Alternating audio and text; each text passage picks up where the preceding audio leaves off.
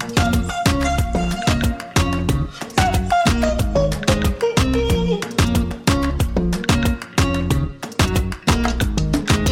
Et si on ouvrait la fenêtre en grand? Bienvenue, merci d'être à l'écoute. Vous avez rendez-vous avec votre podcast Ouvrons la fenêtre. Je suis Sophie Noailles, journaliste, et je souhaite continuer à donner la parole dans un monde où tout se vaut pour y voir un peu plus clair et puis comprendre. Je vous invite donc au fil de mes émissions à ouvrir ensemble nos fenêtres grâce à des tranches de vie qui font sens, des livres et leurs auteurs, des personnalités qui nous emmènent par les chemins de traverse pour nous aider à élargir nos horizons et nous notre réflexion. Allez, ouvrons la fenêtre, le podcast aéré est fait pour vous, c'est parti. Aujourd'hui, je vous propose de rencontrer une femme engagée. Il s'agit de Danielle Michel Chiche, journaliste, écrivain Essayiste, grande voyageuse, c'est avant tout, je vous le disais, une femme engagée auprès d'autres femmes, féministes actives, qui a une parole libre, impliquée pendant de nombreuses années à la Maison des femmes de Montreuil.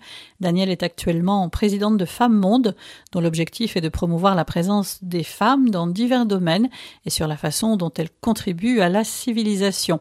Elle est également coprésidente de Femmes pour le dire, Femmes pour agir, une association qui réunit en priorité des femmes en situation de handicap et qui lutte contre la double discrimination.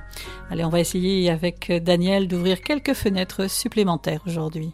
Bonjour Daniel. Bonjour Sophie. Et si on ouvrait la fenêtre aujourd'hui? Ouvrons-la. Ouvrons-la. De quelle manière? De quelle manière vous souhaiteriez ouvrir la fenêtre aujourd'hui? La plus large possible, avec un ciel bleu si possible. et un rayon de soleil. Oui, ouvrons-la très large. Et un rayon de soleil. Mhm. Ouvrir la fenêtre de l'esprit en ces jours un peu particuliers, en cette ambiance particulière, cet environnement qui est un peu pesant. Oui, quand je dis ouvrons-la la plus large possible, c'est justement pour euh, dépasser euh, cette euh, atmosphère pesante et, et, omniprésente. Si on ne fait pas un effort pour ouvrir la fenêtre, on va rester enfermé dans est-ce que j'ai mon masque, est-ce que je change de masque, est-ce que, est que le voisin a mis le masque dans l'ascenseur Voilà, c'est ça. Donc, ouvrons grand.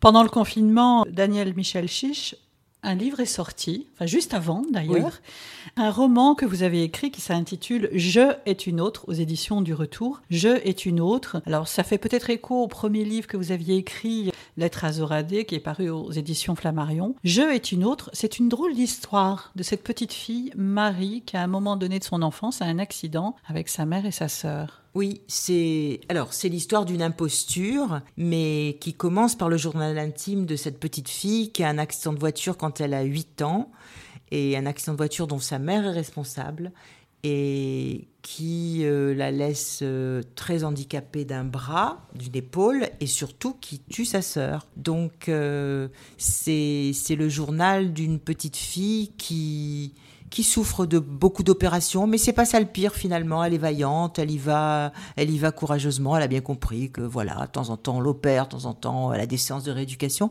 mais c'est surtout euh, la vie de cette petite fille dans une famille plombée par le malheur, par la mort de la grande sœur. Il y a l'ombre de la grande sœur, il y a la mère qui est dépressive et on comprend euh, qui n'en sort pas, qui vit dans l'obscurité avec des, antidépresseurs. Et, et voilà, c'est le journal intime de cette petite fille qu'on voit grandir et arrivé à la fac, euh, toujours euh, solitaire, en marge. Euh.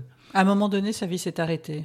sa vie s'est arrêtée. Elle s'enferme, elle, elle n'est plus la même, elle voit le regard des autres sur elle et sur sa famille, elle comprend qu'ils sont la pauvre famille qui a perdu la petite fille de 10 ans, elle comprend bien qu'on chuchote dans leur dos, qu'on chuchote que la mère est responsable, la pauvre. Et donc sa vie s'est arrêtée et vit euh, dans, dans cette obscurité euh, psychologique. Alors dans ce livre, euh, et c'est à juste titre, avec ce podcast qui s'appelle Ouvrons la fenêtre, parce que le, mot fenêtre revient énormément de son petit appartement qu'elle prend toute seule à un moment donné. La fenêtre est entr'ouverte, elle regarde ce qui se passe un peu dans la rue, la fenêtre est entr'ouverte, simplement. Absolument. Alors, quand elle, quand elle arrive à l'université, après quelques années d'université où elle habite encore chez ses parents, elle dit un jour à son père, il faut que je parte, enfin, comme un, une espèce d'instinct de survie, il faut que je parte à l'autre bout de la France, dans un endroit où je connais personne. Et son père lui dit, elle est d'accord, il comprend bien lui aussi bien que ayant regardé tout ça de loin, comme le font souvent les hommes, en s'investissant beaucoup dans le travail, dans les voyages professionnels. Et bon, il comprend que sa fille est malheureuse et il lui dit d'accord. Et donc elle part à l'autre bout de la France, elle prend un petit appartement. Et c'est vrai qu'elle euh, elle, continue cette vie de solitaire finalement, et elle en trouve la fenêtre, et alors elle regarde les enfants à la sortie de l'école, euh, elle regarde les, les types qui passent sur leurs deux roues et qui pétaradent, et c'est pas sa vie. Elle regarde, elle est spectatrice. Elle est spectatrice, c'est ça. Elle de la vie à l'extérieur. Elle est spectatrice de la vie. Elle n'en a pas. Elle n'en a pas. Et elle n'a même pas envie. Elle ne, elle n'a même pas de rêve jusqu'au moment où. C'est à l'opposé de votre vie, Daniel oui. Par, rapport à, ce que vous avez vécu, vous, puisqu'on peut le rappeler, hein, euh, le 30 septembre 1956, il s'est passé un événement tragique dans votre vie. Oui, j'avais 5 ans, euh, nous habitions Alger, et j'étais avec ma grand-mère au Milk Bar, qui était le grand glacier du centre-ville d'Alger, et une bombe a été posée là, et ma grand-mère est morte, et j'ai été gravement blessée. Bon, j'ai perdu une jambe, entre autres, voilà. Donc c'est vrai que d'une certaine façon, comme pour Marie, la vie de ma famille a basculé ce jour-là.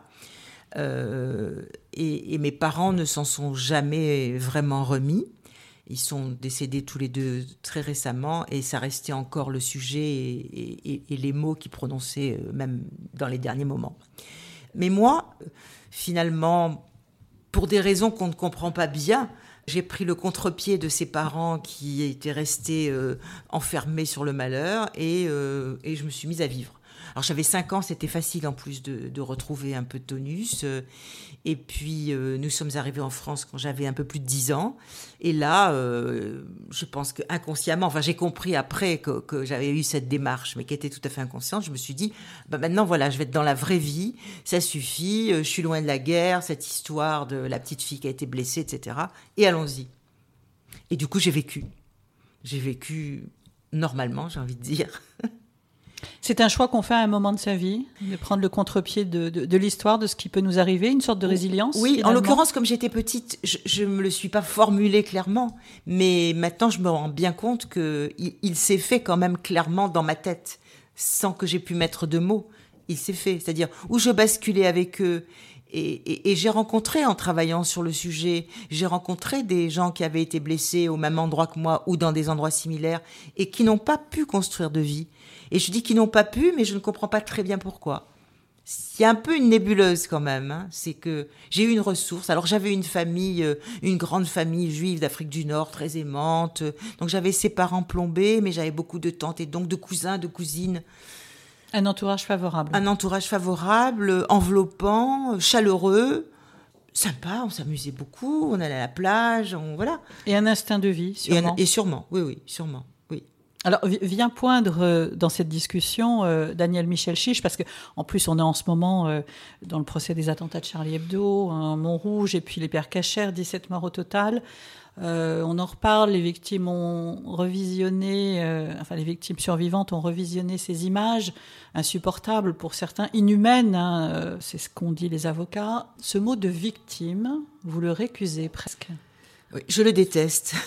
Alors, je, suis un peu gênée, je ne sais pas si j'oserais le dire en face de ceux qui le revendiquent.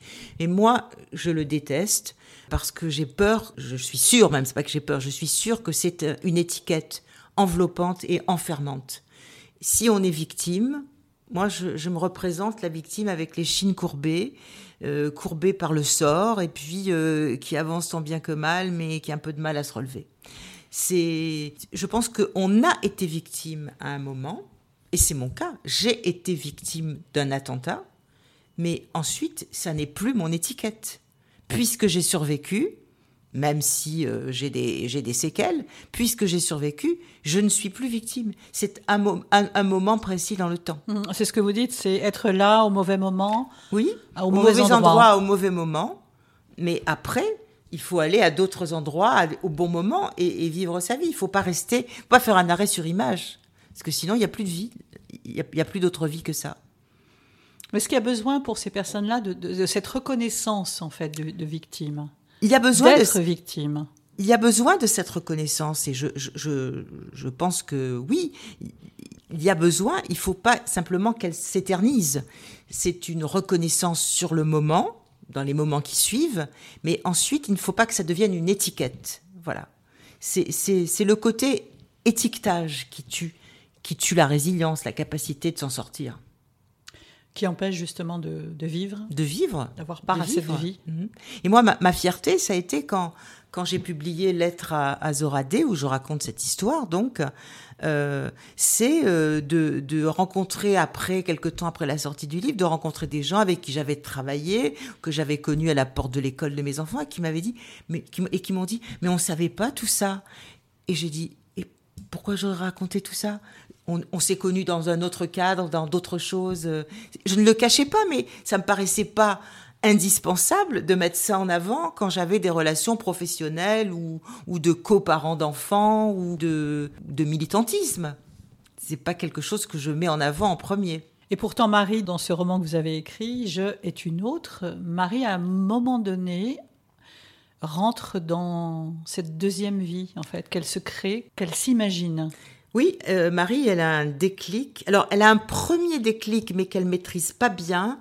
Quand elle a 11 euh, ans à peu près, elle rentre de l'école, elle est toujours toute seule, euh, puisque sa mère est enfermée dans sa chambre, elle allume la télé et elle voit les images de, l'attentat du 11 septembre et des tours jumelles.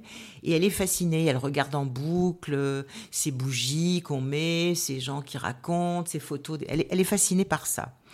Et d'ailleurs, quand elle a le bac et que ses oncles et tantes lui donnent un petit peu d'argent, elle va se faire tatouer les tours jumelles sur l'épaule. Épaule qu'elle a abîmée par l'accident de voiture. Hein. Et puis euh, la vie continue, et puis elle part donc à l'autre bout de la France euh, en master, et la vie continue assez triste, elle est isolée, elle se fait pas de copains, ni de copines. Et puis un jour, euh, elle regarde la télé, et pareil, dans la ville où elle vit, il y a un attentat dans une brasserie. Deuxième déclic. Deuxième déclic, elle retrouve la même émotion que quand elle a vu le 11 septembre. Et elle, reste enfermée, elle va plus en cours, elle reste enfermée, elle regarde en boucle, en boucle ces images, ces gens qui pleurent, ces, ces, portraits qu'on fait de familles de morts, de, de victimes, etc. Et un jour, elle saute le pas. De la fascination, elle passe à l'action, j'ai envie de dire. Donc elle rentre en contact par mail d'abord avec l'association des victimes et rescapés. Et puis euh, finalement, un jour, elle va les voir. Et là, c'est plus seulement la fenêtre qui est ouverte, c'est la fenêtre et la porte qui s'ouvrent d'un coup vers une famille, une vie, une reconnaissance. Une existence. Une existence. Elle devient quelqu'un qu'on aime, qu'on accueille, qui on ouvre les bras et ensuite qu'on demande même. Puisque euh, forte de cette reconnaissance qu'elle a, elle devient elle-même une fille généreuse, sympathique, elle chaleureuse. Elle s'engage complètement dans l'association et finalement, elle ignorait peut-être même qu'elle était capable d'une telle, euh, une telle capacité d'engagement, de générosité, d'empathie. Voilà. Elle devient une autre. Elle devient une autre qui, est, qui lui permet d'exister. Symboliquement, elle ouvre la fenêtre en grand. Ah oui, elle ouvre la fenêtre en grand. Euh, elle est sortie là. C'est, elle s'envole. Et on ne lui pose pas forcément de questions d'ailleurs sur ce qui s'est passé réellement à ce moment-là. Je pense que la règle dans ces associations, c'est de laisser les gens parler quand ils le souhaitent. C'est de ne pas les questionner tout naturellement, j'imagine qu'en devenant amis, en faisant des activités communes, ils se racontent euh, et ils racontent les moments aussi difficiles qu'ils ont. Elle, sa particularité, c'est euh, d'être forte, de ne pas s'apesantir sur ce qui lui est arrivé. Et on dit, ah Marie, elle est forte, elle a, elle, a beaucoup souffert, mais elle n'aime pas en parler. Et ça la rend doublement souffert puisqu'elle a été doublement puisqu'elle raconte qu'elle a déjà eu un accident de voiture quand elle était petite, qu'elle a perdu sa sœur, etc. Et puis qu'elle a été blessée euh, là euh, à la brasserie. Et, et on l'admire finalement pour ne pas en parler et pour être auprès des autres sans parler d'elle, en, en dépassant ce qui lui est arrivé à elle ça la rend mieux que les autres et ça la rend donc finalement euh, euh, bah, sur le point de devenir la présidente de cette association puisque elle, y donne tant de, de hmm. temps, d'énergie, d'empathie. On va pas dévoiler la fin, non, hein, Daniel, parce qu'il faut lire le roman pour comprendre justement comment Marie euh, finalement a changé de destin oui. à ce moment-là. Euh, est-ce qu'il faut se confronter à, son histoire, Daniel, et à l'histoire? Peut-être comme vous avez fait euh, à travers Lettres à Zoradé à un moment donné. Je ne sais pas s'il faut. Euh, j'avais, j'avais presque 60 ans quand j'ai écrit Lettres à Zoradé. Or, j'avais 5 ans quand l'attentat a eu lieu. Donc, j'ai eu le temps de construire toute une vie euh, conjugale, familiale, professionnelle, euh, amicale. Et c'est vrai que j'ai eu le besoin, un peu bizarrement, d'écrire ce livre. Et quand je me suis décidée, il est venu très vite, comme s'il était prêt dans ma tête avant. Il y a eu un besoin de comprendre à un moment donné? Pas vraiment de comprendre. En réalité, le déclic, euh, ça a été... C'est une anecdote, hein, mais j'avais l'aînée de mes petites filles avait trois ans trois ans et demi. Puis un, jour, elle vient, elle touche ma jambe, comme ça, ma prothèse, et elle me dit Qu'est-ce que tu as? Et je lui dis Bah, j'ai eu un gros bobo quand j'étais petite. Et puis le week-end d'après, elle revient à la maison, puis elle retouche, elle dit T'as encore ton bobo? Et je lui dis, oui, c'est un bobo qui guérira jamais. Et c'était la première fois, évidemment, que pour les besoins d'une enfant, je le formulais de façon aussi simpliste. Mais ça a été un déclic. Et puis, euh, je me suis dit, euh, Autant pour mes enfants, c'était naturel. Je sais pas très bien pourquoi, mais j'ai pas eu le besoin de, de le raconter. D'ailleurs, après, je leur ai demandé comment, comment je vous l'ai dit et ils sont incapables de, de savoir tellement ça a été naturel. Ça s'est fait naturellement. Autant pour mes petits-enfants, je me suis dit peut-être qu'il faut une trace. Bon, voilà. C'est venu comme ça. Et c'est venu aussi parce que conjointement, j'ai eu l'idée d'écrire ce livre sous la forme d'une lettre à la poseuse de bombes. Euh, qui est toujours vivante. Que vous avez essayé de rencontrer. Tout à fait, qui ne veut pas me parler qui s'appelle donc Zora Drif, qui a été longtemps euh, vice-présidente du Sénat algérien, qui ne l'est plus depuis euh, un an, hein, simplement. Et quand j'ai trouvé cette forme, c'est-à-dire, Madame, voilà ce que j'ai fait de ce que vous m'avez fait, et je vous rassure, tout va bien. Et après, je lui pose quand même la question de Camus, est-ce que la fin justifie les moyens? Mais bon, une fois que j'avais trouvé cette forme, c'était moins voyeur que de dire, regardez, mesdames et messieurs, les lectrices et les lecteurs, je vais vous raconter ce qui m'est arrivé. Cette forme-là mettait un filtre entre le lecteur, la lectrice et moi. Et c'était plus facile de raconter. Mais c'était quand même une tentative de d'avoir une explication par rapport à cette femme. Écrit, je n'ai je ne me suis même pas demandé si j'allais la rencontrer ou pas. Ça s'est fait un peu par hasard. Enfin, le hasard euh, a été un peu forcé par les événements, mais euh, c'était le cinquantenaire de l'indépendance de l'Algérie. Nous avons été invités à un grand colloque au Sénat euh, qui durait deux jours. En 2012 En 2012. Euh, non, nous avons d'abord été invités à un grand colloque à Marseille en 2012, où elle était là et j'étais là. Et j'ai dit à des gens qui la connaissaient que j'aimerais bien lui parler en privé, que je ne voulais pas l'interpeller en public, mais que j'aimerais bien lui parler en privé. Et ces gens qui ont servi d'intermédiaire m'ont dit, c'est bizarre, mais elle ne veut pas. Elle veut que tu l'interpelles en public. Donc je l'ai fait et elle m'a renvoyé, elle m'a pas répondu, elle m'a dit, adressez-vous aux autorités de votre pays. C'est contre eux que j'étais en guerre. Et ensuite, quand nous avons été invités quelques mois plus tard à ce grand colloque au Sénat, qui célébrait aussi la fin de la guerre d'Algérie et l'indépendance de l'Algérie, elle s'est fait porter pâle. Au dernier moment, elle a dit qu'elle était malade. Voilà. Et donc, euh, ça a été euh, la fin de, de nos échanges. Elle a déclaré dans, cette fameuse euh, interpellation à laquelle elle a répondu, nous étions pris dans une tourmente qui nous dépassait, qui vous dépassait. Oui. Oui, oui. Mais quand on lui dit euh, pourquoi euh, ne pas vous en être pris au, bâtiment, au lieu du gouvernement général, par exemple, à tous ces, tous ces lieux symboliques de la présence française, elle dit quand même, parce que ça frappait plus les esprits actuels, et, en fait ça frappait aussi plus les gens, de s'en prendre aux civils.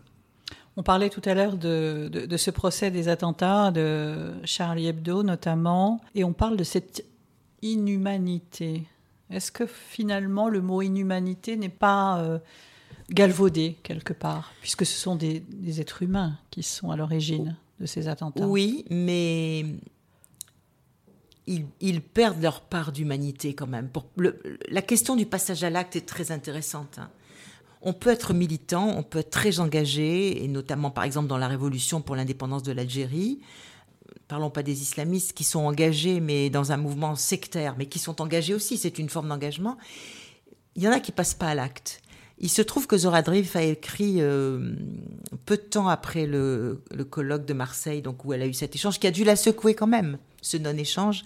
Elle a écrit sa biographie son autobiographie, et où elle dit d'ailleurs dans la, préface que c'est pour répondre euh, aux questions insolentes qui lui ont été posées à Marseille. Et elle raconte euh, sur euh, presque une dizaine de pages comment elle s'est préparée à devenir une poseuse de bombes. C'est-à-dire qu'elle a fait des essais de vêtements, il fallait qu'elle ait l'air d'une européenne, donc elle a fait des essais de toilette, de coiffure, de maquillage. Elle est allée commander sa glace, il fallait qu'elle ait exactement la somme, etc. elle le raconte avec une précision pointilliste dont on se dit, là, elle était devenue la machine au service de son idéologie, de l'idéologie pour laquelle elle se battait. Et la part d'humanité paraît... Donc si on se situe dans cette inhumanité, il n'y a plus de justification morale, quelque part. Euh, il y a, parce que on ne doit pas tuer, mais eux, ce qui explique leur passage à l'acte, c'est certainement qu'ils se privent de leur part. D'ailleurs, on sait très bien que les, militants de Daesh, on leur, donne, on, leur donne une substance parfois pour qu'ils puissent passer à l'acte, sinon ils n'y arrivent pas. Au dernier moment, la main, la main se retient. Daniel, qu'est-ce que vous pensez de cette ambiance de, violence, en fin de compte, de haine qu'on essaye aussi de distiller? Alors on la ressent, cette violence, dans, mhm. la société, mhm, mhm. cette violence qui n'est pas forcément euh, extériorisée de la bonne manière. On n'a plus aujourd'hui de, moyens, j'allais dire, d'extérioriser euh, de façon euh, indolore cette violence. On s'est habitué surtout à la violence. Elle est tellement partout et sous différentes formes que on, s'en indigne de moins en moins. Il faut que ça frappe avec la force presque inimaginable du, Bataclan ou de Charlie et Hypercacher, etc., pour qu'on s'en émeuve. Sinon, on s'est habitué. La violence est un moyen d'expression. Y compris physiquement. Y compris physiquement, oui, bien sûr. J'en viens justement à, cette violence physique euh, faite aux femmes parce que vous êtes très engagée, mhm. évidemment, et c'est une bonne partie de votre vie. J'allais y venir moi-même. L'engagement, hein, euh, femme engagée, féministe active. Euh, vous avez été à, la Maison des femmes de mhm. Montreuil, vous êtes présidente de Femmes Monde, euh, qui montre et, promeut la présence actuelle des femmes dans le monde à différents niveaux, dans le domaine des arts, la littérature, la politique, la recherche et bien d'autres niveaux. Et puis vous êtes coprésidente de la FDFA, Femmes pour le dire, Femmes pour agir. La place de la femme aujourd'hui, elle, bouge, elle évolue. Elle bouge, on en parle beaucoup. on en parle beaucoup. Oui, on en parle beaucoup. Ça, c'est une victoire avec les effets pervers qu'il peut y avoir aussi, c'est-à-dire non, encore les femmes. Mais bon, on en parle, c'est très bien. Ça avance, bien sûr, les choses avancent, hein. pas si vite qu'on voudrait néanmoins. Et la violence à l'égard des femmes est énorme, dans certains pays plus que d'autres, mais même chez nous. Alors, euh, bien sûr, on en parle, mais le nombre de féminicides, par exemple, ne baisse pas. C'est pas parce qu'on fait un comptage que des associations de femmes font un comptage régulier, etc., que le nombre baisse. Il ne baisse pas. Ça veut dire qu'on ne sait pas prendre le, problème à bras le corps et, le régler. C'est-à-dire qu'on fait ce constat effectivement, mais au niveau de l'éducation, il n'y a rien. Alors, parce qu'il y a deux plans en fait pour pour les violences à l'égard des femmes, les violences physiques, les violences domestiques à l'égard des femmes. Il y a deux niveaux. Il y a le niveau euh, euh, immédiat, c'est-à-dire euh, une femme est victime de violence, qu'est-ce qu'on fait pour l'aider? Et là, on manque de moyens on manque de téléphone d'urgence, on manque de foyer pour qu'elle puisse partir, euh. Et puis il y a le long terme, donc dans l'éducation, parce que finalement les hommes d'aujourd'hui c'était les petits garçons d'hier, donc les petits garçons d'aujourd'hui, si on fait rien, ils vont produire autant de féminicides que maintenant, voilà. Y compris euh, les enfants des femmes qui sont victimes de violences, dont on ne s'occupe pas beaucoup et qui, on sait, reproduisent le schéma. Qu'est-ce qui fait que ça ne bouge pas? Suffisamment c'est la grande cause euh, nationale du quinquennat. Et j'ai envie de dire, voilà, et j'ai envie de dire, et alors, qu'est-ce qu'est-ce qui s'est passé?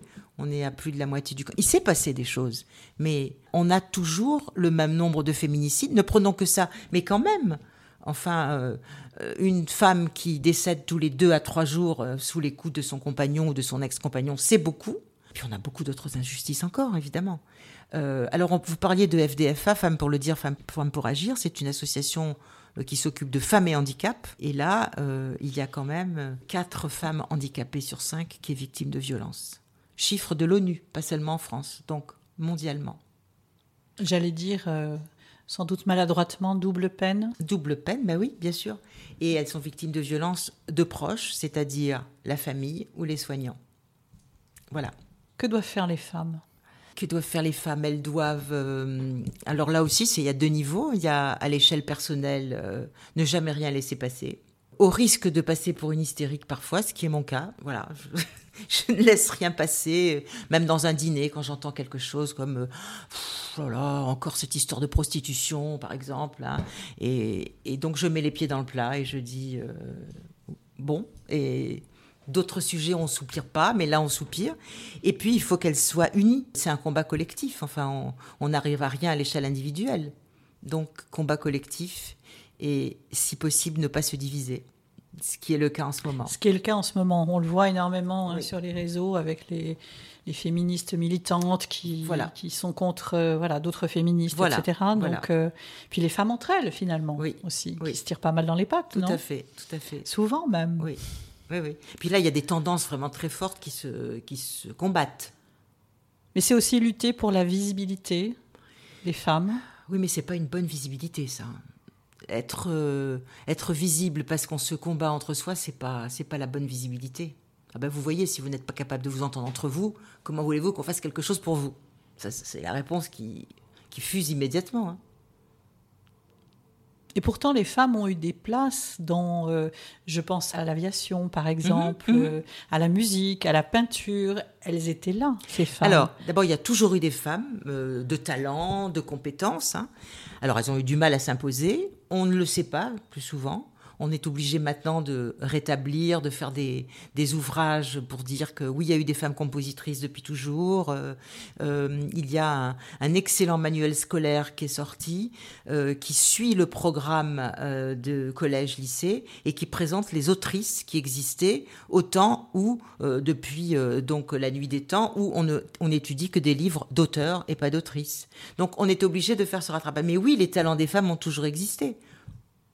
Simplement, on n'en parlait pas. Elles étaient dans l'ombre.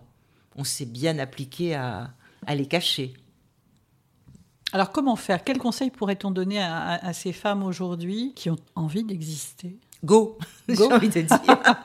Go. Alors c'est difficile, hein. c'est à nous, euh, nous les mères, euh, nous les femmes, d'apprendre euh, aux filles à, à s'imposer, à aller jusqu'au bout de leurs désirs. Les filles s'autocensurent beaucoup. Par exemple, on, sait qu'il y a plus de mentions très bien au bac scientifique chez les filles que chez les garçons.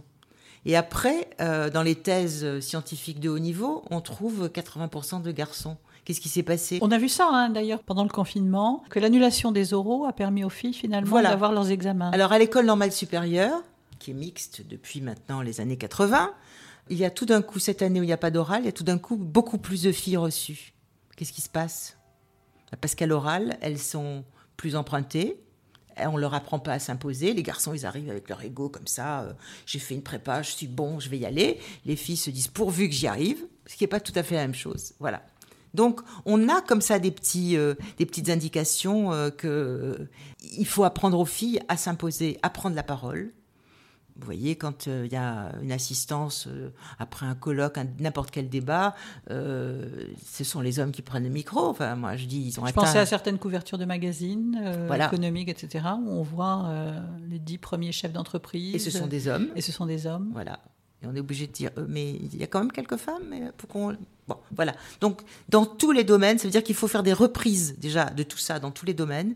Et puis surtout, il faut apprendre aux filles à prendre, à prendre la parole c'est une anecdote, mais on, a célébré les, euh, on, a, enfin, on a fait un hommage à Gambetta euh, au Panthéon euh, la semaine dernière, et on a demandé à une de mes amies, qui est principale d'un collège difficile de Paris, on, l'a choisie pour qu'elle amène une classe et qui est un élève qui lise un discours de, de Gambetta, et elle m'a dit, moi j'ai choisi une fille. Parce que je trouvais très bien que ce soit une fille qui lise un discours de Gambetta et qu'on se dise, oui, c'est possible. Oui, mais ça paraît presque incongru de se dire il faut qu'on choisisse une fille. Bien entendu, c'est un acte militant. C'est un, acte militant. Parce que bien sûr, quand elle a dit euh, bon alors telle classe, euh, il y en a un qui va un ou une qui va lire le texte, il y avait plein de petits garçons qui disaient moi moi moi moi et quand elle a dit ben, je crois que ça va être une fille. Alors là, euh, panique à bord. Hein. Alors c'est quoi d'être une femme en 2020 C'est très intéressant, moi je trouve. c'est très riche. Et c'est très fatigant aussi. C'est très fatigant parce que c'est un combat permanent. On est, euh, on est vite suspecte. Très vite. D'hystérie, de faiblesse, de toutes sortes de choses. Donc il faut faire très attention. Mais en même temps, il faut être là, il faut occuper le terrain tout le temps. Occuper le terrain, pratiquement même euh, au détriment de la place de l'homme? Ou c'est un non-sujet? Pour moi, le combat féministe se fait avec les hommes. J'aime bien leur expliquer quand il euh, y en a qui disent ce sont des mots creux qu'ils ont tout à gagner d'avoir des femmes qui sont des vraies personnes plutôt que des potiches leur vie sera dit. plus intéressante. Donc voilà. Et le, combat se fait avec eux parce qu'on va on va pas y arriver seul. Et l'idée n'est pas de vivre seul dans notre coin. L'idée c'est une société mixte où femmes et hommes vivent à égalité. En fait, le mot c'est ça, c'est l'égalité, égalité de chance. Égalité. C'est une prise de conscience conjointe. Oui, tout à fait, tout à fait, mais qui n'est pas évidente, car beaucoup d'hommes pensent qu'ils ont pris conscience. Mais oui, mais oui, on sait tout ça. Puis on les coince facilement. Et l'éducation, évidemment. Alors l'éducation, évidemment, évidemment. Un énorme travail à faire dans les familles. Énorme, dans les familles, dans les écoles, dans les crèches. Enfin, c'est clair. On a encore dans les crèches des petits coins roses euh, avec des poupées, etc. Et puis des petits coins bleus. Dans les magasins de jouets, enfin, c'est spectaculaire. S'il fallait encore ouvrir des fenêtres, Daniel S'il fallait encore ouvrir des fenêtres, il faudrait ouvrir euh, les fenêtres des femmes pour qu'elles fassent encore plus entendre leur voix, d'abord. Quelle que soit leur culture.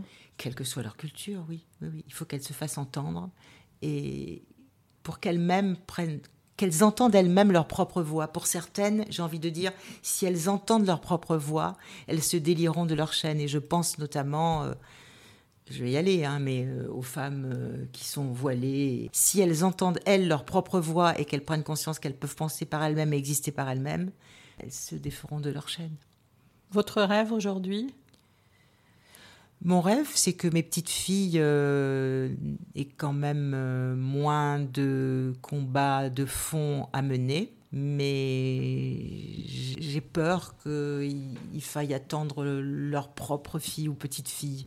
Vu l'allure à laquelle ça va si on regarde l'histoire des femmes, euh, j'ai peur que ça prenne du temps, mais c'est mon rêve, certainement. Merci Daniel. Merci beaucoup Sophie. Merci à mon invité rendez-vous donc la semaine prochaine pour une nouvelle émission. Ce podcast vous a plu? Alors euh, ouvrons la fenêtre, vous le savez, est un podcast indépendant qui a vraiment besoin de vous. Et je vous invite donc à me laisser des étoiles sur les plateformes d'écoute et à le partager dans votre réseau. Vous pouvez aussi participer financièrement si vous y trouvez une nourriture qui vous fait grandir et avancer au fil des épisodes. Merci beaucoup pour votre fidélité et votre confiance je vous dis à la semaine prochaine.